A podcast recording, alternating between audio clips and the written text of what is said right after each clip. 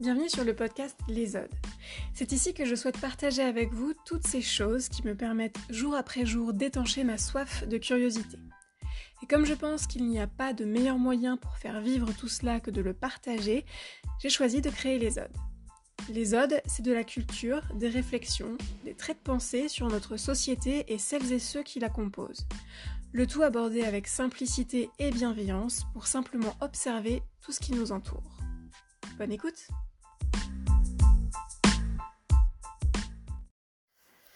Soyons honnêtes, maintenant la chose elle est actée. Il y a un problème avec notre climat et ce problème est bien de notre faute. Donc il restera évidemment toujours aux quatre coins de la Terre euh, des miettes de population qui continueront d'en douter, mais pour les gens raisonnables, la question est tranchée. Notre euh, mode de vie anthropocentré est la cause de tous nos malheurs, que ce soit nos malheurs face à une nature qui s'emballe, allant de sécheresse en, en inondations spectaculaires, d'invasion d'espèces nuisibles, qui sont d'ailleurs là parce que d'autres espèces que l'on considérait comme nuisibles ont été détruites. Euh, il y a également le déséquilibre euh, de la biodiversité, etc. Euh, il y a également nos malheurs face aux inégalités pour l'accès à l'eau, l'accès à la nourriture. Bref, on a un petit peu déréglé la machine et on ne sait plus a priori comment la réparer. Mais comme on est de grands optimistes et que depuis peu on, s'est aussi découvert comme de grands humanistes, on s'est dit qu'on inventerait de nouveaux modes de pensée, de nouvelles façons de consommer et l'intention d'ailleurs est très louable. Alors, on est nombreux à être entrés dans la danse, parce qu'on est nombreux, quoi qu'on en dise, à vouloir que les choses s'améliorent pour nous autant que pour les autres un de mes premiers réflexes quand j'ai commencé à me sentir concernée, voire euh, engagée dans, la réflexion et dans la cause écologique, ça a été d'acheter des bocaux en verre et des sacs en coton. Alors, je suis une écolo tardive, euh, j'arrive plus exactement à situer exactement quand j'ai viré de bord, entre guillemets, mais euh, je situe ça à peu près à la fin de mes années de fac, autour du master, quelque chose comme ça.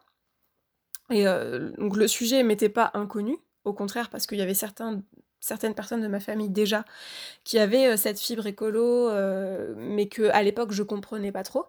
Et en réalité, en fait, ça me parlait pas vraiment.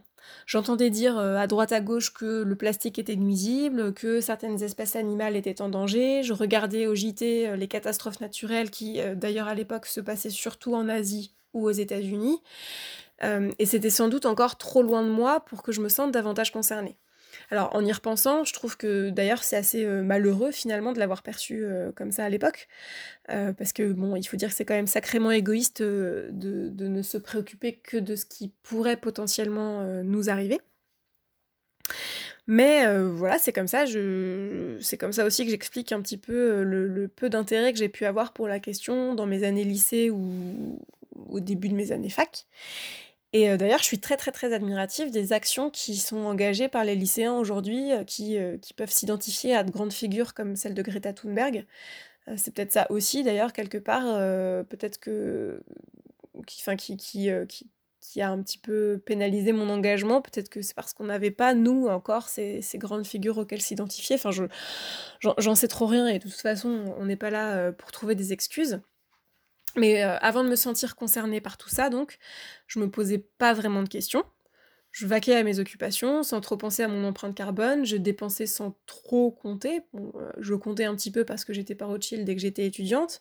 Mais euh, par exemple, j'achetais des vêtements quasi toutes les semaines. et évidemment, des vêtements faits en Asie par des personnes dans de très mauvaises conditions de vie et de travail. Euh, je faisais pas du tout attention à la provenance des produits que je mangeais. Je faisais encore moins attention à leur mode de production ou à leur conditionnement. Euh, je mangeais de la viande, je mangeais des produits industriels. Ça peut encore m'arriver, c'est d'ailleurs ça m'arrive encore d'ailleurs. Euh, mais en général, quand je consomme des produits industriels, par exemple, je le fais en en ayant conscience. Et je pense que c'est aussi là déjà toute la différence. Et en fait, j'étais cette consommatrice un peu rêvée qui prend ce qu'on lui donne sans trop se demander comment tout ça est arrivé là. Et peu importe s'il y a moins de moustiques euh, collés sur mon pare-brise ou que les abeilles ne bourdonnent plus, ça faisait toujours des piqûres d'insectes en moins. Donc la question écologique, elle m'est apparue plus nette euh, il y a donc à peu près, euh, voilà, à peu près 5 ans. Je me souviens pas exactement euh, d'avoir eu un élément déclencheur en particulier. Je pense que la réflexion, elle s'est faite petit à petit. Mais je crois que les scandales sanitaires de l'industrie de la viande et, tous ces produits ultra transformés qui rendent les gens malades, ça a probablement très fortement aidé mon cheminement. Parce qu'en fait, étonnamment, d'ailleurs étonnamment ou non, mon intérêt pour l'écologie, il a d'abord été égocentré. parce que certaines choses, en fait, euh, je me suis rendu compte que certaines choses produites par l'industrie pouvaient me faire du mal à moi et à mes proches. Quand je dis à moi, c'est pas que moi en tant que petite personne, mais et que, donc tout ça, il y avait, dans tout ça, il y avait quelque chose qui, cloche, quoi, nécessairement. Alors, même chose, penser d'abord à soi plutôt qu'aux autres, c'est pas ce qui me rend la plus fière, mais euh, voilà, c'était comme ça. Euh, et, je pense que quelque part, d'ailleurs, c'est une réaction presque inévitable. On se sent souvent plus concerné par les causes qui nous touchent directement en premier lieu, ou qui touchent notre histoire. Mais, euh, c'est vrai qu'après, même à long terme, ça ne nous empêchera pas de nous intéresser plus tard, mais ça sera toujours secondaire, à des causes qui nous sont euh, peut-être moins familières. Bref, une fois sensibilisée à, ces quelques préoccupations alimentaires, j'ai commencé à me documenter un petit peu. Donc j'ai lu des articles à droite à gauche, en écoutant, euh, j'ai écouté euh, pardon, des, émissions de radio, euh, j'ai regardé des documentaires. Et, voilà, et petit à petit, comme pour toute réflexion, je, le crois, ça s'est peaufiné au fil des informations et des études qui ont pu croiser ma route. Et finalement, ce dont je me souviens vraiment, là où c'était vraiment un des électrochocs dans, dans, dans mon engagement écolo, euh, ça a été de regarder, je pense que maintenant il est très très célèbre, le documentaire Cospiracy. Donc vous avez, je pense, dû en entendre parler. Euh, si c'est pas le cas, je vous recommande vraiment vraiment de le visionner. Il est dispo sur Netflix, mais je pense que euh, si vous n'avez pas Netflix, en cherchant bien, vous pouvez aussi le trouver sur YouTube ou sur d'autres plateformes de vidéos. je pense qu'il est assez simple à trouver. il existe également en DVD si vraiment vous galérez, donc il y a toujours moyen de le trouver quelque part. Et donc Cospiracy, c'est un de ces nombreux documentaires qui, euh, fleurissent aujourd'hui un peu partout, mais qui, euh, il me semble, il y a quelques années en tout cas, ou alors c'était parce que vraiment j'étais novice en la matière, c'était encore relativement inédit. Euh, et c'est donc un documentaire qui aborde la question de l'impact de l'industrie de, la viande sur le dérèglement climatique. Donc je vais pas rentrer dans le détail, mais en gros le documentaire démontre, au-delà bien entendu de la violence indéniable envers les animaux exploités, ça montre tous les ressorts en fait d'une industrie qui est polluante et dévastatrice pour les ressources. Euh, par exemple, euh, dans le documentaire, euh, je, encore une fois, je vais, je vais aller très très vite dessus et je, ça fait longtemps que je l'ai vu, donc je préfère pas donner de chiffres pour pas justement dire n'importe quoi. Mais en gros, la, la consommation d'eau est complètement affolante pour la production de viande. et étonnamment, on nous dit partout en même temps que l'eau est une denrée très rare qui se raréfie d'ailleurs de plus en plus et qui en plus d'être rare n'est pas accessible de manière équitable pour tout le monde. Euh, donc euh, voilà, il y, a un petit peu ce paradoxe là, mais moi innocemment, j'aurais jamais imaginé le nombre de litres d'eau nécessaires à la production d'un simple steak euh, de 200 grammes. Il y a aussi toute la question de la déforestation, parce que pour cultiver le maïs ou toute autre céréale, d'ailleurs dont se nourrit le bétail, pour produire ce même steak de 200 grammes, il faut de la place. Et comme on veut pousser d'ailleurs les gens à consommer toujours plus de viande, il faut donc toujours plus de place et donc toujours plus de déforestation. Et là encore, les chiffres donnent le vertige. Euh, et d'ailleurs, ce qui est assez rigolo, c'est qu'on reproche aux végétariens de manger du soja, donc de manger du tofu, des, tout autre dérivé du soja, de boire du lait de soja, de la crème de soja, tout ce que tu veux.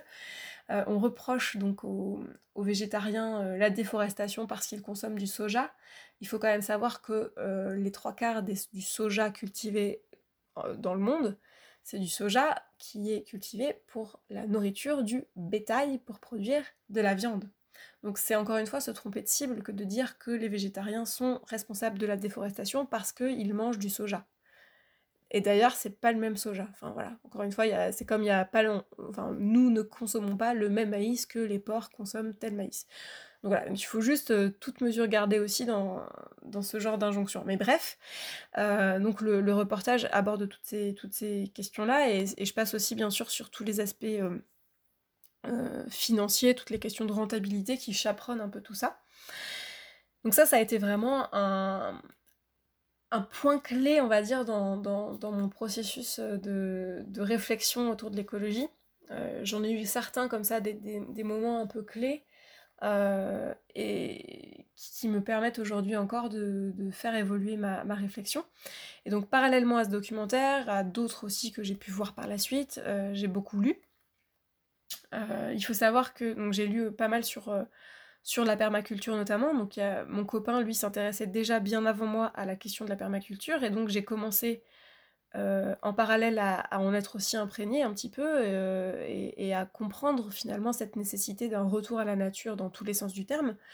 Euh, la nécessité de reconstruire à petite échelle des écosystèmes qui, qui, n'ont en fait finalement que trop disparu à grande échelle parce qu'on a des champs d'épandage et de, et de choses comme ça qui, qui, tuent finalement une certaine biodiversité.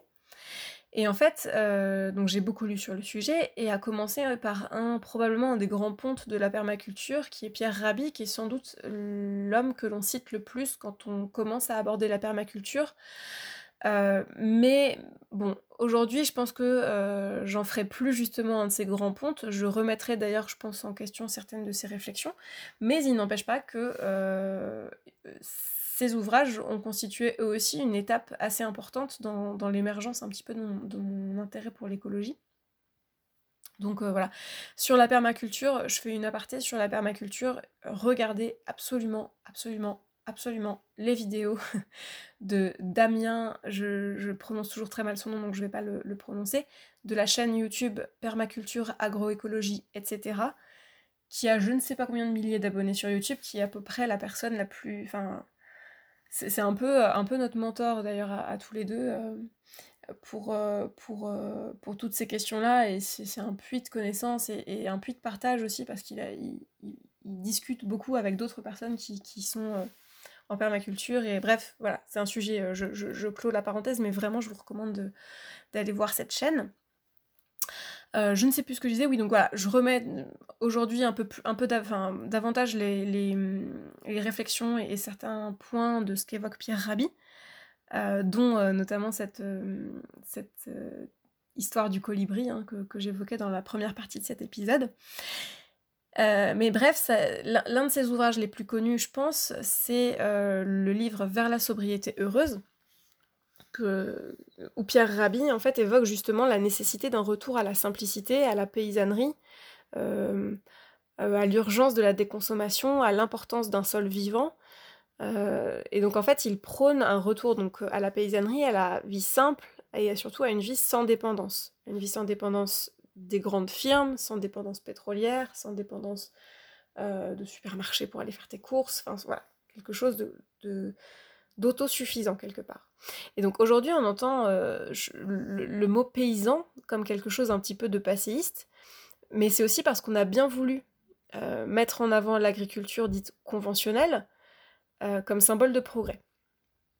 Parce qu'en fait, la, sémantique, elle est, elle est, très intéressante derrière tout ça, parce que la vraie distinction entre paysan et agriculteur, c'est pas que l'un est dans le passé et rejette le progrès alors que l'autre est symbole de l'avenir, mais bien que le premier relève d'une certaine sobriété et d'un travail de reproductibilité de la nourriture, ce qui est très important, et ce qui n'est pas le cas euh, de l'agriculture que l'on dit conventionnelle, qui ne devrait pas d'ailleurs s'appeler conventionnelle. Pourquoi conventionnelle? Elle n'est pas conventionnelle, puisque ce qui devrait être conventionnel serait justement plus proche de la paysannerie, mais ça c'est un autre débat. Euh, je sais plus, oui, donc voilà. Euh, que, donc le, premier, euh, donc le paysan relève bien plutôt d'une sobriété et donc d'un travail de reproductibilité de la nourriture, alors que l'agriculteur conventionnel, lui, relève davantage d'une science et d'un secteur économique qui est l'agroalimentaire. Donc Pierre Rabhi, il a écrit une multitude de livres sur euh, ces problématiques-là. Je vous en listerai quelques-uns sur Instagram si euh, vous souhaitez en, savoir plus. Et donc j'en ai lu, euh, j'en ai lu beaucoup. alors j'ai pas lu toute sa bibliographie bien entendu, mais j'en ai lu quand même pas mal et, ça a aidé à façonner aussi ma, ma vision. J'ai commencé aussi à lire d'autres choses, à comprendre d'autres fonctionnements pour finalement vouloir entrer moi aussi dans la joyeuse bande de ceux qui font des trucs à leur échelle en étant zéro déchet et en consommant local.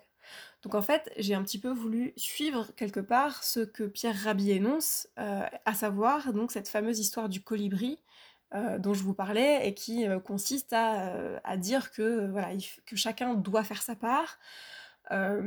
et que si chacun y met du sien petit à petit, tous ensemble, on parviendra à régler un problème plus grand que nous, petit individu. Donc c'est pas une idée qui est complètement fausse, et c'est une idée qui est très respectable, mais justement qui engendre aussi euh, le, sujet de cet épisode, donc de la culpabilité écologique. Donc j'ai commencé acheter des bocaux en verre, et j'en ai la plus grande des satisfactions. En fait, c'était une satisfaction, une satisfaction qui était même d'ailleurs d'autant plus grande lorsque je versais le contenu de ce que je venais d'acheter dans mes fameux bocaux en verre. Et en fait, pour être beaucoup plus honnête, c'est mon paquet de, de riz basmati toroélé qui n'avait lui plus du tout la même allure. Et pourtant, ça restait un paquet de riz basmati toroélé. Parce que oui, en fait, il n'y avait rien pour le moment qui euh, n'avait changé dans ma façon de consommer. J'avais juste une nouvelle façon de ranger mes, mes denrées alimentaires. Donc je tirais euh, je, je, tire un peu là le, trait, hein, mais euh, c'est quand même une réalité, et d'ailleurs ça m'arrive encore aujourd'hui. J'ai des bocaux en verre, mais j'achète pas tous mes produits en, vrac, ou alors pas tout le temps, selon le contexte, selon le temps, selon plein de choses. Donc je produis quand même moins de déchets, on, fait très attention à ça, euh, on, a un compost, donc en effet avoir un compost, ben, c'est un peu la base pour réduire ces déchets. Mais il n'empêche qu'on continue d'acheter des briques de lait de vache. Et pourtant, euh, j'ai envie, moi aussi, de, vraiment de suivre ce modèle-là, de réduire mon impact sur l'environnement. Euh, j'ai bu euh, je ne sais combien de paroles de personnes qui réussissent à contenir dans un bocal, encore lui, tous leurs déchets annuels. Et, donc du coup, oui, je sais que c'est faisable si on y met du sien, etc., parce que d'autres ont réussi à le faire. Mais bizarrement, plus j'essaye de m'améliorer et plus j'ai l'impression de faire face à des, montagnes de plus en plus grandes de culpabilité de ne pas réussir à en faire assez. Et en fait, en préparant cet épisode et du coup en repensant à ma façon de consommer il y a 5 ans, je m'aperçois en effet que beaucoup de choses ont changé, euh, mais beaucoup aussi ont été faites dans l'idée de suivre un mode de vie parfait. Mais du coup, il faut se poser la question, est-ce qu'il l'est vraiment une fois mis en application? En fait, le processus écologique, il est rempli d'incohérences qui sont plus ou moins faciles à vivre. Euh, et il y a encore surtout la nécessité de se poser beaucoup de questions entre l'action sincère, vraiment le faire avec, euh, avec conviction et engagement que de réduire ses déchets. Alors j'ai pris la réduction des déchets, mais ça peut être n'importe quoi d'autre. Euh, décider de, devenir végétarien, ne plus rouler en voiture, qui, en voiture essence ou diesel et, D'ailleurs, il faut se poser la question est-ce que l'électrique est aussi pertinente? Enfin bref, j'ai l'impression que c'est des questions euh, perpétuelles, mais euh, ça peut être n'importe quelle, voilà, quelle branche, faire plus de vélo, euh, j'en sais rien. Et du coup, il y a la question de faire ça de façon très sincère et très engagée et très convaincue. Il y a faire ça parce qu'on suit un effet de mode et parce que si on ne le fait pas, soit on va être pointé du doigt, euh, soit euh, on va être accusé de participer euh, à, tous les mots que j'ai listés plus tôt, ou soit parce que ben, ça permet d'avoir peut-être aussi plus de likes sur Instagram, parce que c'est toujours plus cool, vu que c'est très tendance, c'est toujours plus cool d'avoir de, de, photographier son potager et son compost plutôt que de photographier sa canette de coca. J'en sais rien. Et il y a aussi, par rapport à ça, tout l'effet greenwashing industriel, parce qu'il faut pas oublier non plus que derrière tout cet engouement écologique, euh, il y a des grands perdants, et que euh, je suis de toute façon très convaincue par euh, le fait qu'il y ait une influence positive, que les gens, si on leur dit arrêtez de consommer comme ça ou arrêtez de faire ce que vous faites de cette manière-là, euh, parce que ça a un impact trop dangereux sur vous, sur votre santé, sur euh, vos animaux, sur la planète, sur la nourriture que vous pourrez peut-être plus manger, etc. Les gens, ils sont suffisamment intelligents pour arrêter d'eux-mêmes.